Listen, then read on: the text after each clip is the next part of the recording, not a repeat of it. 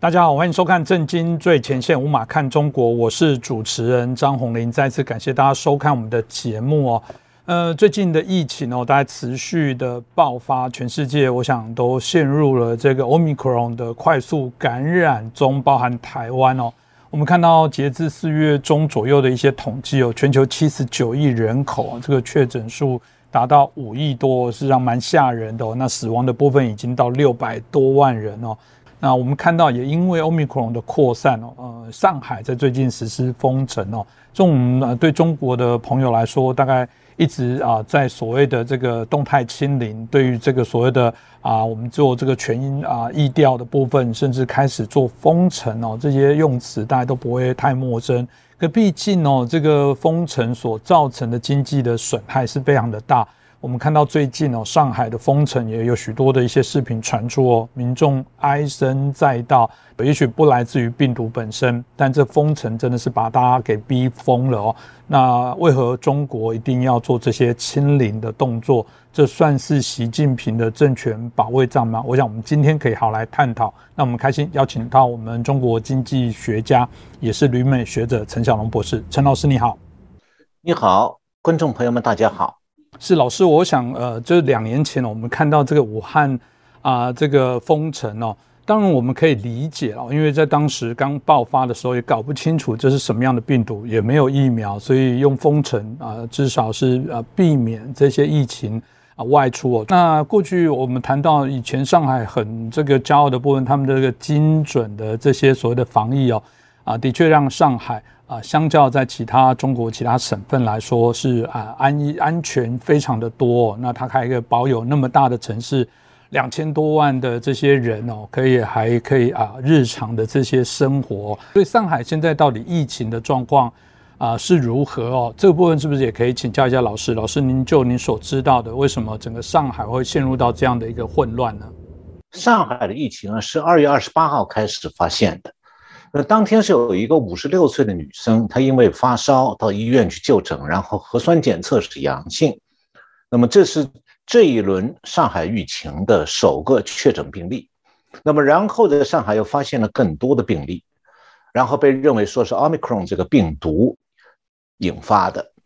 然后有一些小区呢，曾经在三月份就有被封闭过，但似乎呢前期的局部封闭啊，这个。把这个有感染者封闭在一栋楼或者一个小区的这种做法，并没有能够阻止疫情继续扩散。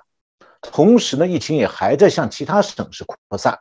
那么到三月二十七号这一天呢，上海市的这一波疫情是一共确诊了一万六千零一百三十，呃，一万六千一一十三例阳性。然后就是三月二十七号，中南海下令上海封城。那么，先是从中断这个上海黄浦江两边的这全部交通，就上海市它是有一个，呃，从南到北这个纵贯上海一条江叫黄浦江，所以上海就分成浦东、浦西两边。那么封城的话，一开始是中断这个黄浦江江上的轮渡。还有江底下的捷运，还有汽车隧道的交通全部断掉，先全面封锁浦东，实行所有的浦东人口的核酸普查，那然后再封锁浦西各个区，那同样也是做全员核酸检测。那么封城以后呢，随着核酸检测的范围逐渐扩大，发现的这个检测阳性的人数就越来越多。我们到四月八号零点的时候，上海已经查出来十三万这个阳性，那么其中呢，百分之九十是无症状感染者。那么四月八号的这个时候呢，这个因为感染而生病的确诊人数呢，最高值是四百二十个人，以后这个数字四百二十人就在下降。那么这意味着说呢，有一部分人确诊。是阳性，呃，就是检测是阳性，但是以后加以治疗以后已经痊愈了。那么我刚才讲了，在上海这个几百例所谓的这个阳性检测啊，这里面不包括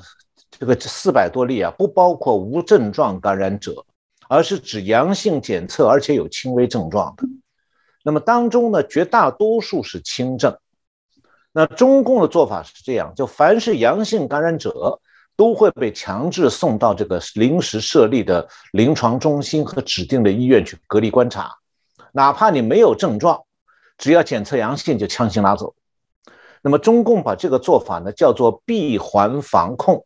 意思就是说要把所有可疑的阳性感染者，你不管有有症状无症状，全都一网打尽，通通隔离起来。那么这样来防止疫情的扩散。那么最后的结果是什么？很多人很多人可能想不到。四月十号，中共官媒有一篇报道讲说，这一波疫情当中，真正的重症只有一例，两千五百万人有一例重症，那剩下的全都是轻症或者干脆这个无症状感染。那么有观众或许就会想问说，这波疫情期间，上海不是已经死了很多人吗？那真相是说，往生者绝大多数不是死于严重的疫情病症，而是死于封城。那么四月十五号，中国的社交媒体微信上面出现了一份上海市这个这一波疫情期间去世的人数和死因。这个数字是不断变化的，那么到四月十四号，这个数字是七十三人；到四月十五号凌晨是一百一十八人。但我要说明一下，这个不是官方提供的资讯，而是民众啊根据自己获悉的死亡案例，在社交媒体上用接龙的方式，一个一个案例累加起来的。那你如果去看这个名单上亲属们列举出来的死者的具体原因呢？绝大部分不是因为染疫不治身亡的，其实很多人是是死于这个防疫政策造成的次生灾难。比方讲，这个一百一十八个往生者当中，就是这是讲到四月十四号啊，我最后会告诉大家，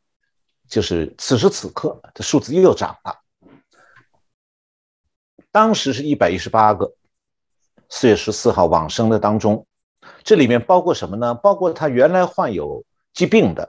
比方癌症、哮喘病，还有肾病需要经常做肾透析的，还有糖尿病重症等等。那么因他们之所以去世呢，是因为医院拒绝处置，或者是送医过晚而去世的。那么这里面还包括呢，就是突发的其他重症，就是他和疫情无关，但是突发脑溢血啦、突发心脏病。没有办法及时送去抢救而去世的。此外呢，还有一类是比较特殊的，就是这一波疫情期间为了防疫或者送货而过劳死的医生、护士、快递这个送货员，这有将近这个一百多人当中有十个人左右是这样死的，过劳死，被累死的。那么还有呢，有孤独老人因为。封城以后啊，他没有人照顾他，而饿死或者病死的也有将近十个人。另外就是还有十个人左右是自杀的。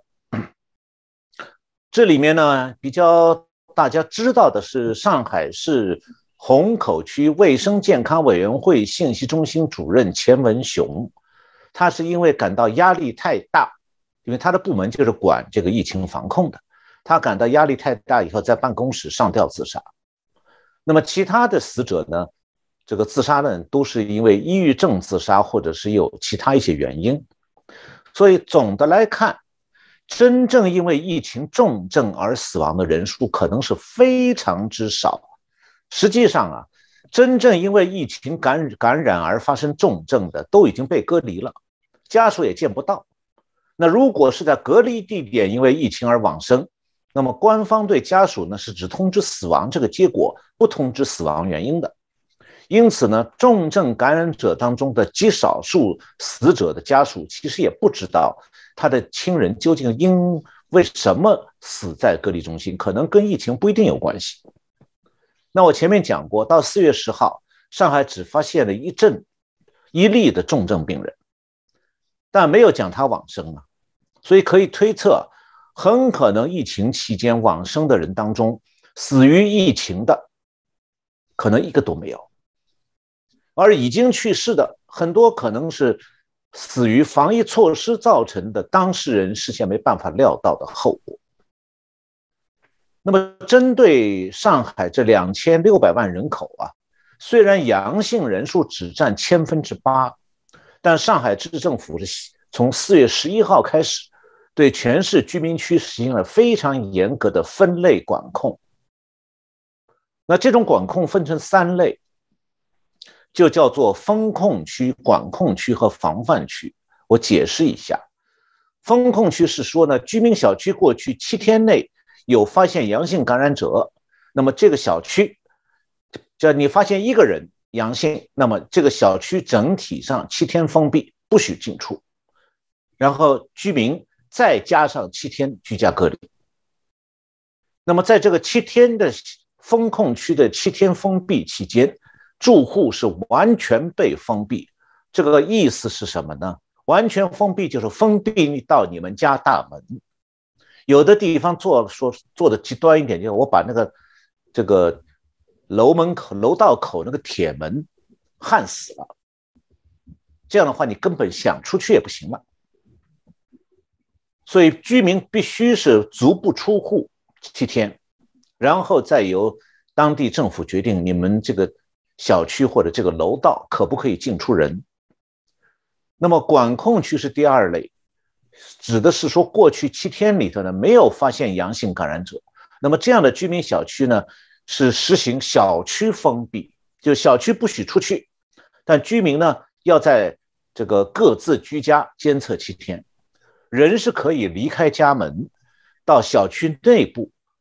散散步，但是不可以聚集，不可以出小区。还有一种就是防范区，指的是过去十四天里头没有发现阳性感染者，那么这样的居民小区呢，它叫做实行强化的社会管控，就是人员不许聚集，居民必须减少外出活动。那么上海一共是一万七千六百四十九个居民小区，其中最严厉的风控区是七千六百二十四个，占四十三趴。然后管控区是两千四百六十个，占十四趴；防范区呢，其实是多半在乡村郊区，那样是七千五百六十五个小区，也是四十三趴。那风控区基本上是在人口密集的市区和近郊区，防范区呢，主要是在住房相对比较稀疏的乡村。那么上海市还有规定说呢，在风控区不许出户，管。控区不许出小区的状态下，防范区的居民不许外出进入风控区或者管控区，所以实际上变成全市不许流动了。那么这一波的疫情，它的无症状感染者比较多，但是现在啊，中共已经不公布累计数了。那么我刚才也讲了，在核酸检测阳性的人当中，重症病人并不多。重症死亡的案例最多只是个案，现在还没听到。那但是呢，上海这种严防死守的管控模式就导致说，学生不能上学，员工不能上班，所以上海的大部分市区啊，现在基本上是处于禁止经济活动和社会活动这种状态。你如果看社交媒体上不断出现的视频，上海市内的街道和道路上呢，基本上没有人，没有车。像一个死城，其实这两千六百万居民都在这个居住地，只是被禁足了。这真正的禁足，你你连家门都不能出。那么究竟这场疫情从何而来？我记得以前啊，我们谈过中共处理疫情的常规做法，其中第一点就是对真正的疫情来源严格保密，同时会设法宣传一些不知真假的疫情来源。比方说，疫情来自国外啦，疫情来自商品运送啊，等等。这次呢还是如此，所以就像二零一九年底造成全球疫情大爆发，刚才主持人提到的武汉疫情，到现在我们也不知道这次上海疫情真正的原因是什么。连两年多以前武汉疫情的源头，中共现在一直还在保密，而且阻止国际组织调查真相，所以我们也还是没有答案的。那么可以讲，在中国，只要发生疫情，那么为什么会发生疫情这类问题，就成为多余的疑问了。因为中共永远不让你知道真正的答案。这样的话，就不由得让世界各国的民众想到说：中共为什么要如此隐瞒疫情真相？是不是真相当中有很多严重不利于中共的资讯？所以只能保密到底。那么我们要明白一点，就是说，只要中共政权存在一天，被中国被中共统治，这种状况就不时会发生。那么民众对中共当局来讲，永远没有道理好讲的。你发牢骚也可能受到惩处，所以只有一条：默默的忍受。有的时候因为忍受而送命，你想喊冤都不可以。就像这次上海疫情期间往生的一百多人，中共根本不承认他有责任，你更不要说找中共当局赔偿。那中共是喜欢逼他治下的民众喊他万岁，这句话真实的含义是什么呢？那既然中共是万岁的，那民众你遭到不当对待就可能是家常便饭了，连夺走你的命，你的亲属也还得继续喊中共万岁。所以，中国很多民众啊，经常会讲说，党和政府是英明的。其实啊，这样的英明里头加引号的英明，包括要你的命没商量。是，我想老师刚刚所提到的，中国在这一波的一些疫情哦，的确有一个很大的问题，就是隐匿哦，不清楚发生什么事情哦。那我们所看到的，大概政府所喊出的，当然是重症清零、轻症管控。嗯，听起来上海的状况，如果呃从数字上，假设没有骗人，都是无症状、轻症，才一个重症。像老师所说的，我们搞不懂中国为什么强制要来封上海。我们都知道，上海是一个在世界上非常重要的这个城市哦，啊，扮演经济上非常重要的角色。加上我们刚前面开始说过了，本来美中的经济贸易战、病毒对于全球的肆虐，包含这一次的俄乌战争。呃，就已经啊造成了包含通膨，啊，慢慢的好不容易有有些国家，我们看起来比例上失业人口也逐渐在降低了。那为什么这一波中国又强硬的封城？它难道不怕造成一些经济的一些影响吗？老师您怎么看呢？呃，上海的疫情啊，如果从核酸检测的角度来看的话呢，阳性的人数是很多，听起来好像很可怕。但是如果从重症病例的情况来看，也不过是一例，最多两例，那么说明这一波疫情啊，对人体的侵害程度是比较轻的。那么这种情况下，如果上海的封城了，那就会造成全市经济活动完全停顿。那当然了，它这个经济损失会非常大。那么现在呢，上中官方啊已经封锁了上海市了。那么上海市对外地想进上海市的人是许进不许出，本地的居民是不许离开自己居住的小区。那么这样的话呢，上海和周边地区的货运基本上就被切断了。那外地司机他也不敢开车进入上海，因为他开进去就出不来了。那么上海的司机是不许离开上海。那么同时呢，上海又是个重要的港口。那么，台湾的很多从基隆港、高雄港出发的集装箱货轮都是要到上海卸货的。那么现在，因为上海这个码头工人不上班，码头就没办法接受货轮，结果很多货轮就不能进上海港，只能聚集在长江口外的海上无限期等待。那么这样的话，这个大上海地区，就是包括上海市和周边地区啊，这个它的所有企业的物料运输就中断了。那像上海西面的昆山、太仓、苏州这些工业区，那里有大量的台商，这些台商企业结果都受到了干扰。那就算有些企业为了克难，设法让工人留在厂区里头睡这个行军床，但是呢，物料供应中断了，所以企业还是没有办法正常运转。比方讲，《华尔街日报》四月十三号报道说，苹果公司有一个主要的组装商。组装企业叫就是台湾的和硕公司，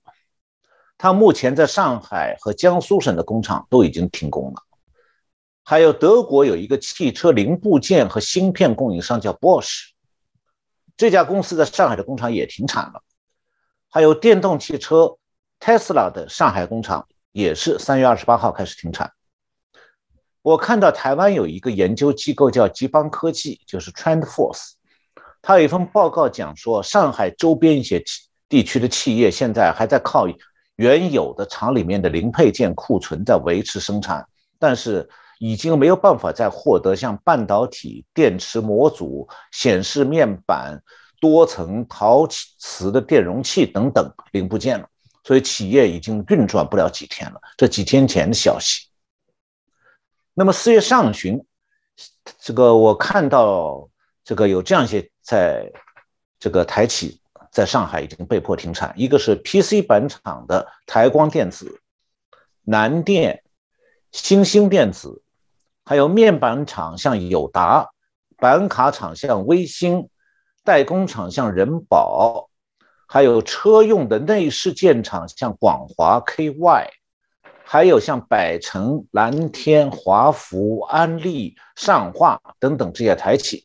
在上海西面那个昆山的厂区都已经停工了。那么，根据中华民国金融监管委员会的统计呢，台湾的上市公司在上海、昆山、苏州等地设厂的一共是八百五十一家。到四月十一号，已经有一百六十一家台湾的上市公司。在当地的工厂或者生产线停产了，其中呢，停工家数最多的产业是这样子的：电子零部件停产公司是四十一家，电机机械停产的企业是十六家，电脑和周边公司，呃，这个电脑和周边的设备的这个台企是十五家停产，其他电子方面是十五家台企停产。那接下来四月十三号。昆山市又以防疫为理由宣布，这个市范围内的所有企业全部停工，然后时间暂定是从四月十二号二十四点到四月十九号二十四点。所以对这些台企来说，在大上海过去是交通最方便、条件最好的，但是现在是噩梦连连。关键是说你还不知道停工要到什么时候，上海的解禁又要到什么时候，完全不知道。所以经济损失肯定是非常大的。那么，当然受到严重冲击的不仅仅是台企了，所有企业都一样。呃，中国的德就是在中国的德国商会最近有一项快速调查显示呢，百分之五十一的德国公司的物流和仓储，还有百分之四十六德国公司的供应链已经完全被中国目前的疫情扰乱或者受到严重影响。所以，中国欧盟商会的主席叫做。George Walker，他四月十一号就已经致函中国政府，希望调整防疫政策，不要制造出这么严重的经济后果。但中共的反应是呢，让外交部发言人出面强调说，中共的防疫政策不能改变。随后呢，中共对外企做出了这样一个回应，进一步扩大防疫范围。到四月十四号的时候，中国是新增阳性的这个人数啊，百分之九十五次是在上海，其他地方人比较少的。但北京还是下了令，防疫范围从四月八号是二十三个城市，四月十五号扩大到四十五个城市。也就是说，这四十五个城市全面封控或者部分封控，其中省会以上的大城市有广州、太原、长春。那么，其他像苏州、昆山这样的地级市就可多了。那么，四月八号管控的二十三个城市呢，合计是两亿人口。到了四月十五号，管控四十五个城市，就是三点七三亿人口。那么，这个四十五个城市的经济产值占中国 GDP 的四成。在这种措施之下，中国的制造业是大范围受到冲击，房地产销售是继续下降。旅游业和其他的服务业急剧放缓，连农作物的春播都可能受到影响。那可能有观众想问说：“哎，中共不是一直注重经济发展吗？为什么这一次置房地产，呃，置这个经济复苏不顾？那么这样大范围的实行这个防疫管控啊，难道不怕打击外商的信心，不怕影响全球供应链吗？”其实啊，这样的提问呢是不太了解中共的决策逻辑。现在防疫在中国已经不是单纯的公共卫生问题了，也不是要为经济让路的这么一个次要的问题，而是高于一切的政治问题。因为究竟应该怎么样防疫，它关系到了习近平的政治正确问题，关系到了中南海的号令能能不能够令出必行。因为在中共心目中，中南海号令令出必行，这是高于一切的事情。那么，在习近平个人的政治正确问题上，所有其他的逻辑，像怎么样让防疫代价最小啊，怎么样尽量到照顾到经济不要受冲击啊，所有这些考量全部要让路。那么，什么叫做共产党的专制统治？这个就是最典型的例证。有民众是在防疫措施下白白送命，没关系，对中共来说没关系。那么有企业可能因为停工失去订单甚至破产，中共也不管。那有民众因此失去收入，生活艰难，当局毫不介意。那么中共在意什么呢？其实只有一件事，那就是说，专制政府必须能有效的令行禁止。为了达到这一点，任何代价他都在所不惜。是，我想陈老师刚刚啊讲的非常清楚，这大概是中共的本身的一些特质哦。我就好奇说，这样的特质是不是就是？啊，所以让他坚持非得要清零哦，因为我们看到全世界各地哦，其实，在最近我们也看我自己来也看那个包含这个 NBA 打球，你就看到里面全场的人在美国几乎很少在戴口罩，许多国家都变成正常了。这韩国也是哦，就从此都不再做这些相对应的一些管控。台湾也说，未来如果案例到一个程度之后，也有可能疫调啊什么会停。呃，从科学来做推论，如果都是中啊，就是所谓的朝向无症状跟轻症哦，那可防可控哦，全世界慢慢的在谈到跟病毒共存哦，当然不是一刀切哦，只是说为什么就大家很好奇，即便听完老师知道中国的中共的一个特质哦，大家还是不免问，到底清零背后还有什么原因吗？老师是不是可以帮我们分享一下？我先解释一下什么是中共的清零政策哈。清零政策在中国又被称为叫做零传播政策，它指的是说，你发现一例核酸检测阳性的人，就确定他会是传染源，然后就一面强制把他从家里带走隔离起来，一面排查他的密切接触人员，中国叫做密接人员，密切接触人员，然后去追踪那些与阳性的人密切接触的人，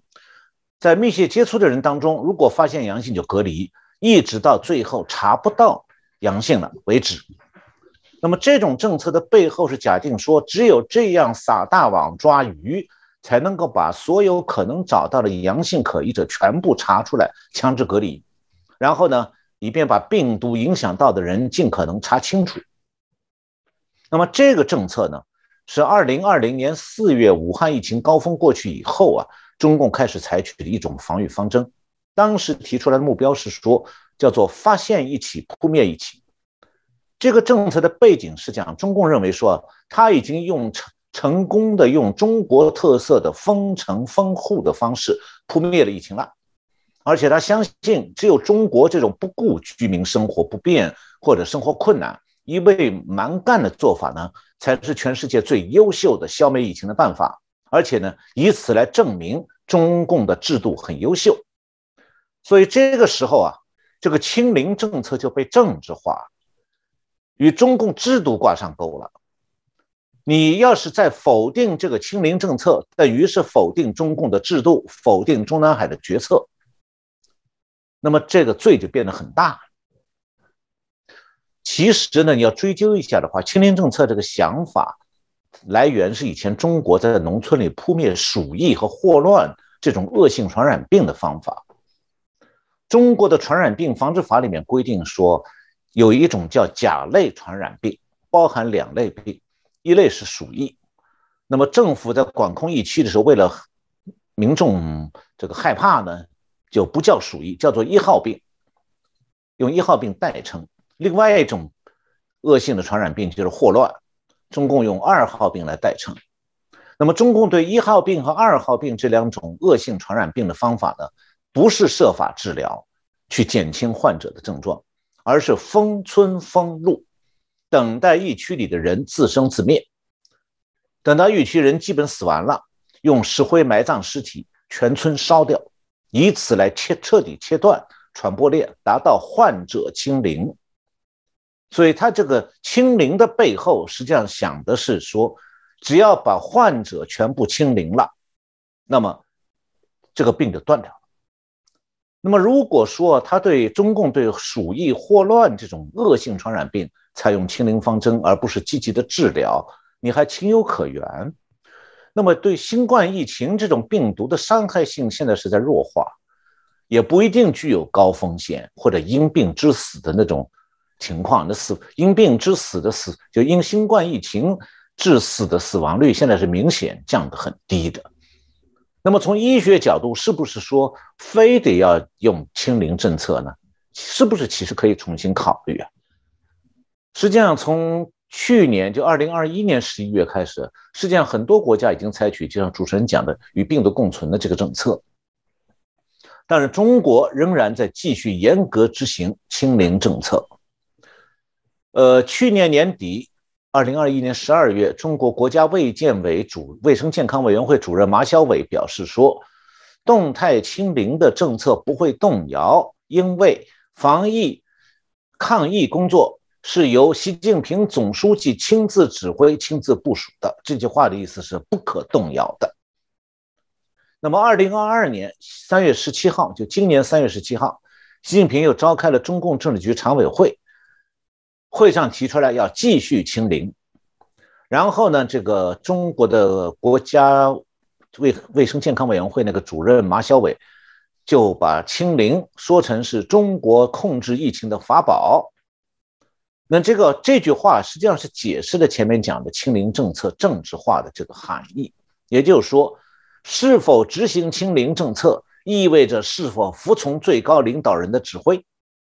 那反对清零政策就变成了反对中央领导，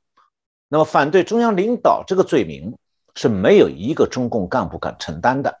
因为在政专制国家里头，这就意味着谁要反对中央领导，你在政治上会被清零，就把你整个的一切都剥夺。所以啊，有很多媒体在讲说，中国防疫不再是以科学为根据，而主要是出于政治导向。是政治防御。那么现在世界卫生组织也承认，这个疫苗是可以防止大多多数人患这个 COVID-19 这个，如果感染了生病的话，是可以防止生病。但是呢，疫苗也不能使不没有办法使每个人都不患病。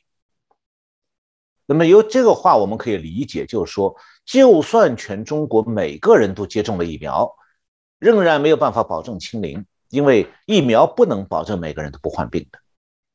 何况呢，中国现在的疫苗接种率啊，只有百分之八十八，还有百十二趴的人没有接种。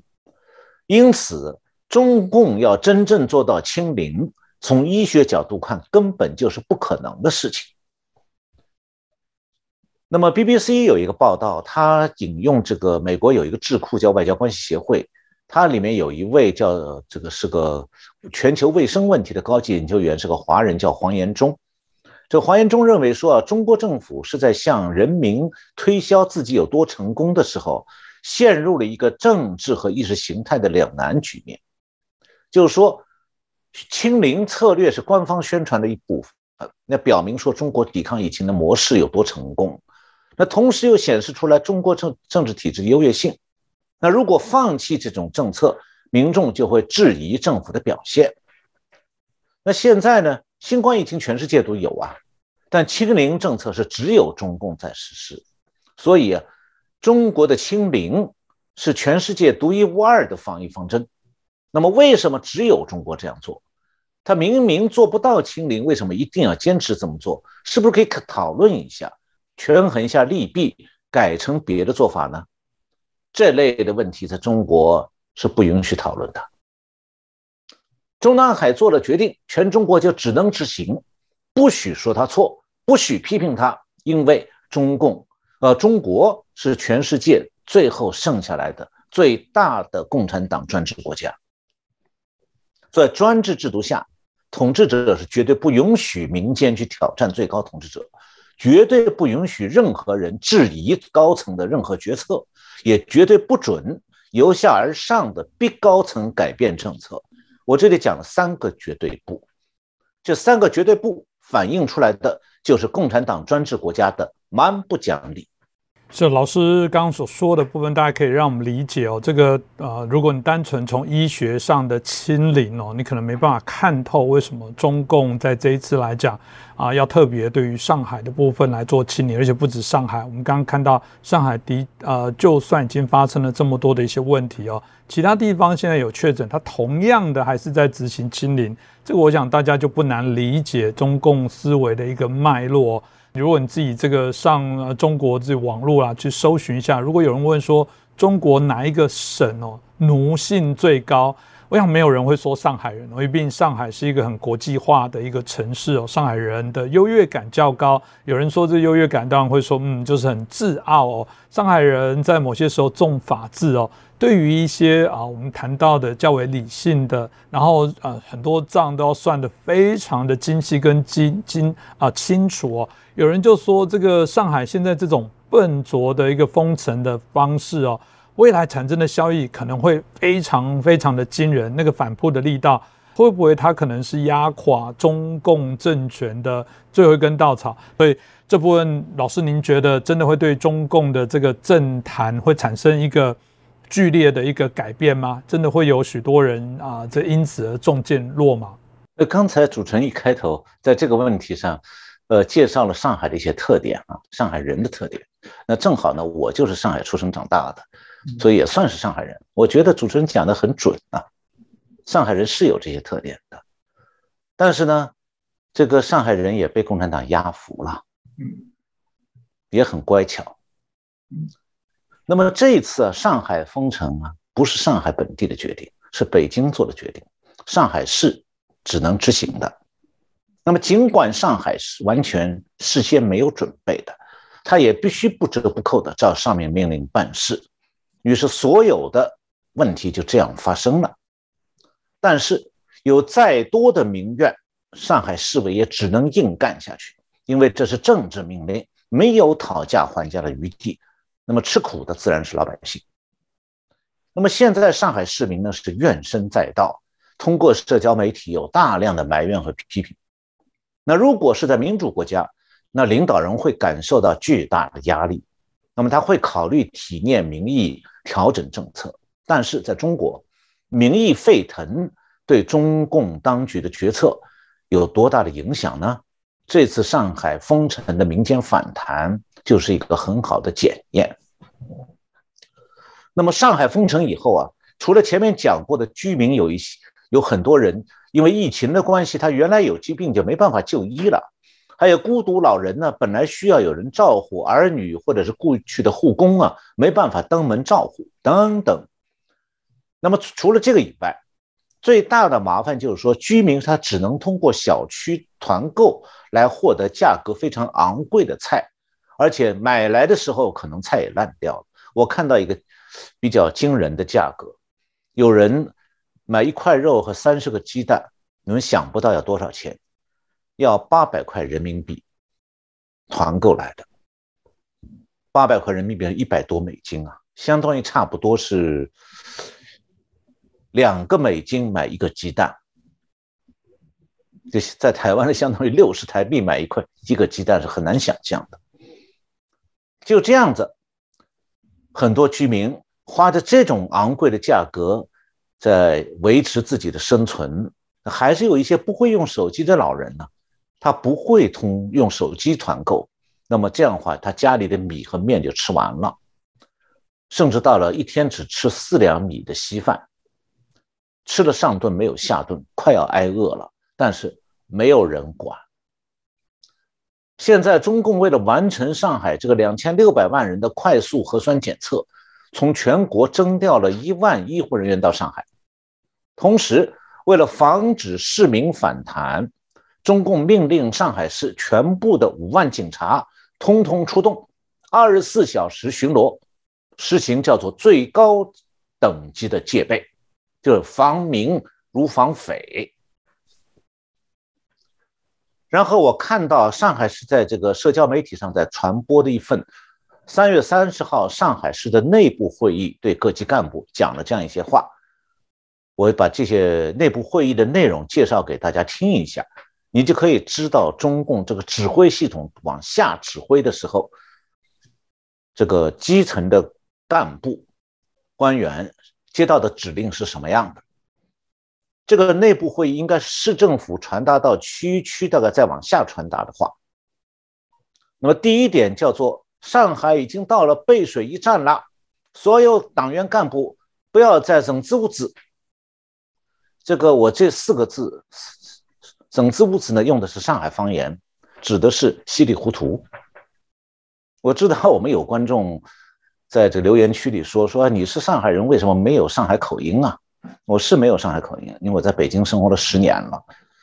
但是毕竟上海话我还是会讲的。那么刚才讲到他是这个讲要所有干部、党员干部不要再整支吾子这句话的意思就是说不许稀里糊涂了。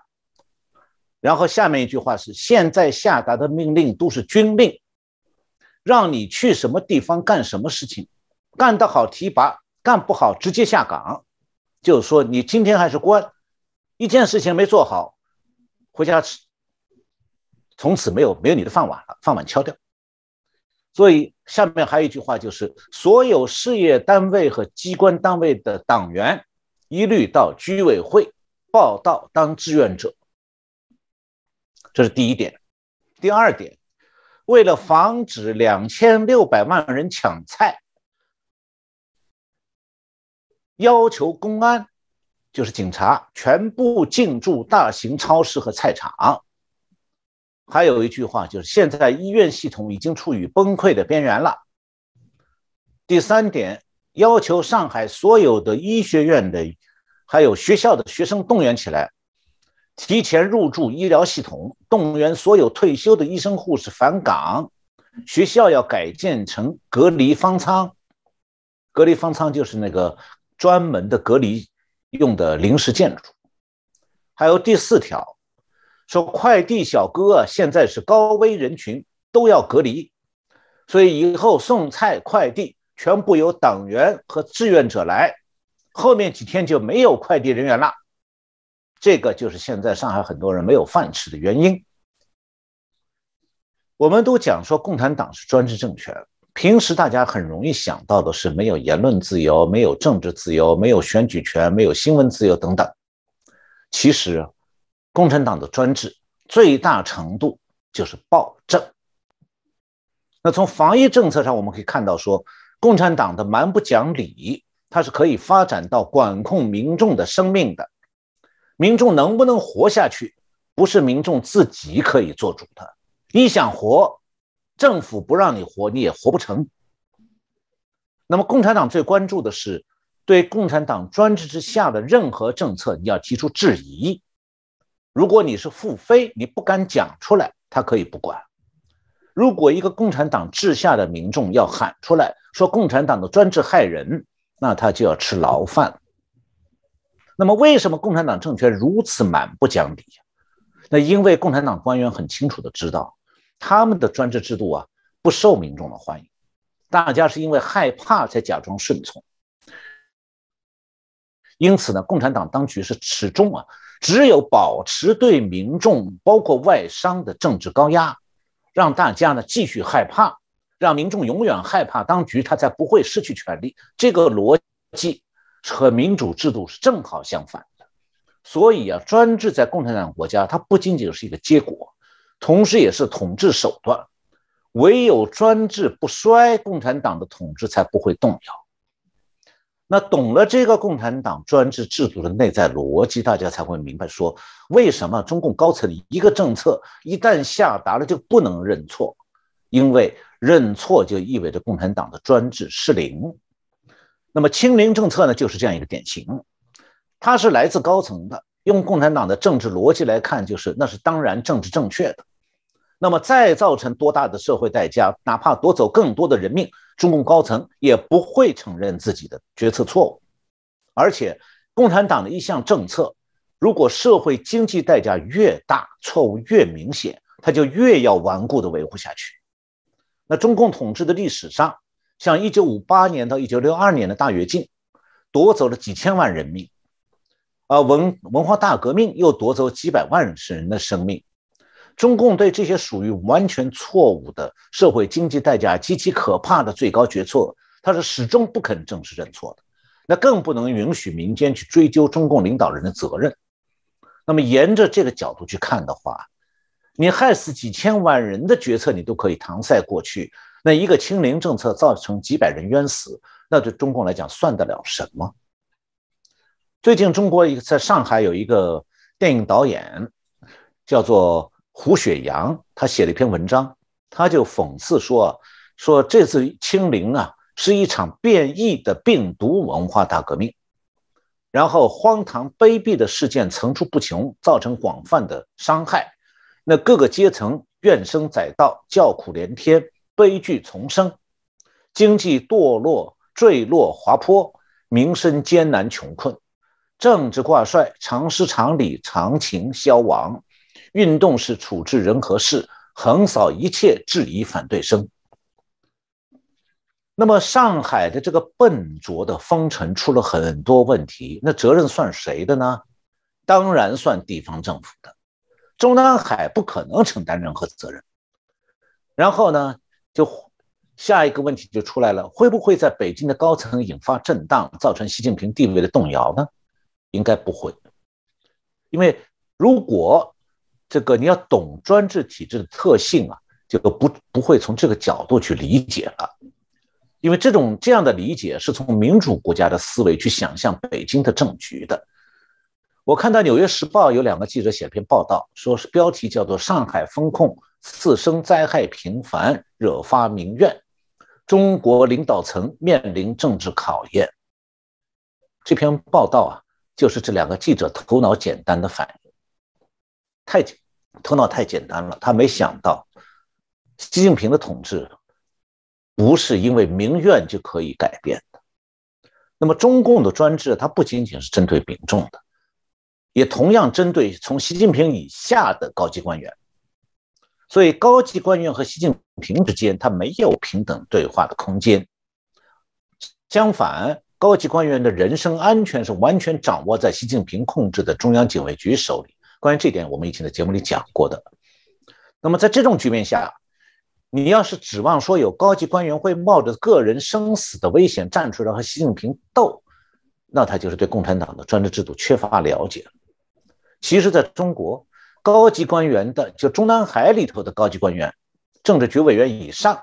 他们每人每天的一举一动，打一个电话、私下见一个人，都是有记录会报到上面去的。他们根本就没有办法联合起来造反，也不没有这样的行动能力的。那么，是不是习近平不知道清零政策不妥当呢？其实他是清楚的，因为国中国国内也有人和媒体在小心的讨论是不是要调整清零政策。虽然他们不敢批逆零啊，但还是会提一些谏言。比方讲，中共谍报部门、国家安全部控制的外宣媒体。多维新闻最近就刊登了几篇用笔名写的文章，提出一些看法。当中有一篇文章讲啊，说上海出现了当前出现了三种崩溃，就是这个医疗体系崩溃，因物资运送导致的大众心态崩溃和整个媒体系统的崩溃。他讲的媒体系统崩溃，就是说现在上海的官办媒体都在为清零政策唱赞歌，那么社交媒体上呢？民众自己在这个发言，所以就每天都在疯传各种抨击清零政策的消息。这是一一一篇文章这么说的，还有一篇文章说呢，如何在坚持动态清零的同时，把这个防控成本和对经济的影响降到最低，避免各种层层加码的一刀切冲击经济，呃，降低因为疫情防疫。防控所产生的这个次生灾害，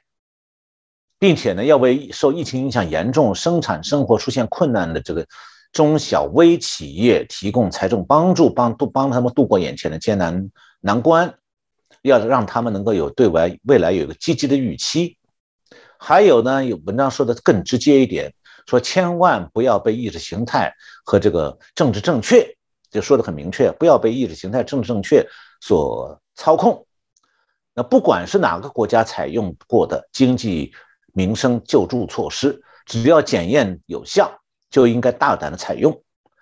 呃，根本的方法还是要在这个疫情可控范围内，尽可能找到一条更好的防疫道路，尽快来恢复这个正常的生活。他说，西方的躺平式的防疫之路呢，不适合中国。但像目前这种各地轮流封城的方法，也肯定是不行的。那么，经这些讨论，其实已经说明中共内部也在讨论，这些话都在内部讨论过，但是他不让社会上讨论的。那么，今天中国的经济已经毫无疑问的受到了清零政策的极大冲击。那外企呢，现在的中国，它只能配合中共当局停产。但是啊，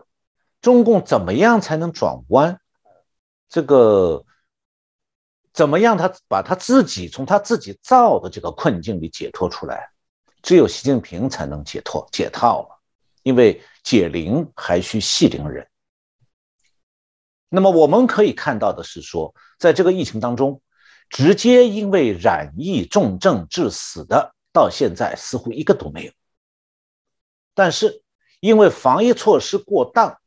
造成的这个次生的。算是次生灾害，就是防疫措施过当造成的各种原因的死亡。前几天前天是已经达到一百八十八人，呃，一百一十八人。那么刚才我看了一下最新的资讯，这个非正常死亡的人数，就最近这几天的非正常死亡人数已经达到一百四十二了。那这个零个因重症死亡的这个患者，患者数是零。那么一百四十二是。无端的因为防控措施而死亡的，零比一百四十二，说明了什么？这个事实啊，又一次帮助我们看透了中共统治的真相。这样大家就可以了解到，说中共的制度对民众究竟意味着什么？这是中国古籍《礼记》里的一句话，叫做“苛政猛于虎”。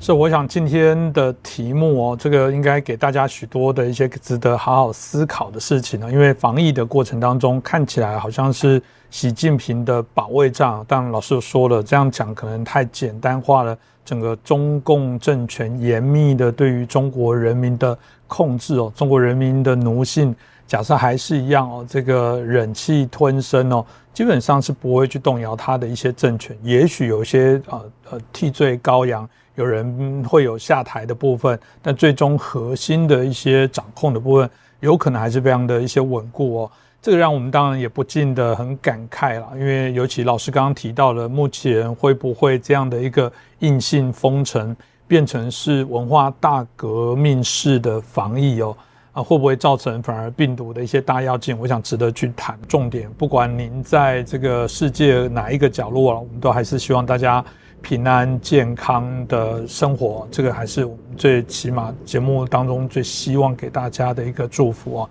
那再次谢谢陈老师哦，也谢谢大家的收看。那刚刚我们也之前节目也提到过，我们制作单位哦，在四月啊中下的时候会有一趟美国跟加拿大之行哦。那我们感谢啊，我们有许多的一些专家学者愿意接受我们的。访问哦，我想会精彩可期，所以请大家也记得哦，这个锁定我们的频道。如果你还没有订阅的话，欢迎点阅、按赞、分享，当然也欢迎大家留言哦。再次感谢啊大家的收看，也再次谢谢陈小龙博士，谢谢主持人，谢谢观众朋友们，大家收看我们的节目。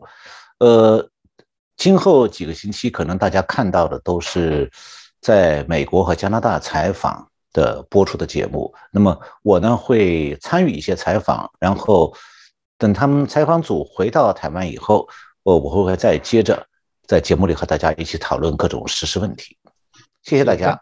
是再次谢谢陈老师，不会不会。